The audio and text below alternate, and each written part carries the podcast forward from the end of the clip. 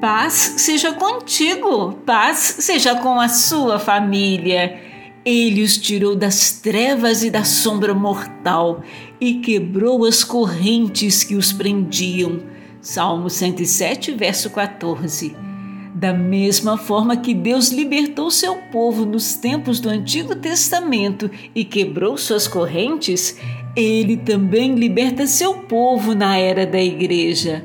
Para aqueles a quem Deus salvou, eles foram eternamente libertados de sua escravidão ao pecado. Aleluias! Não é da vontade de meu Pai no céu que nenhum destes pequeninos se perca.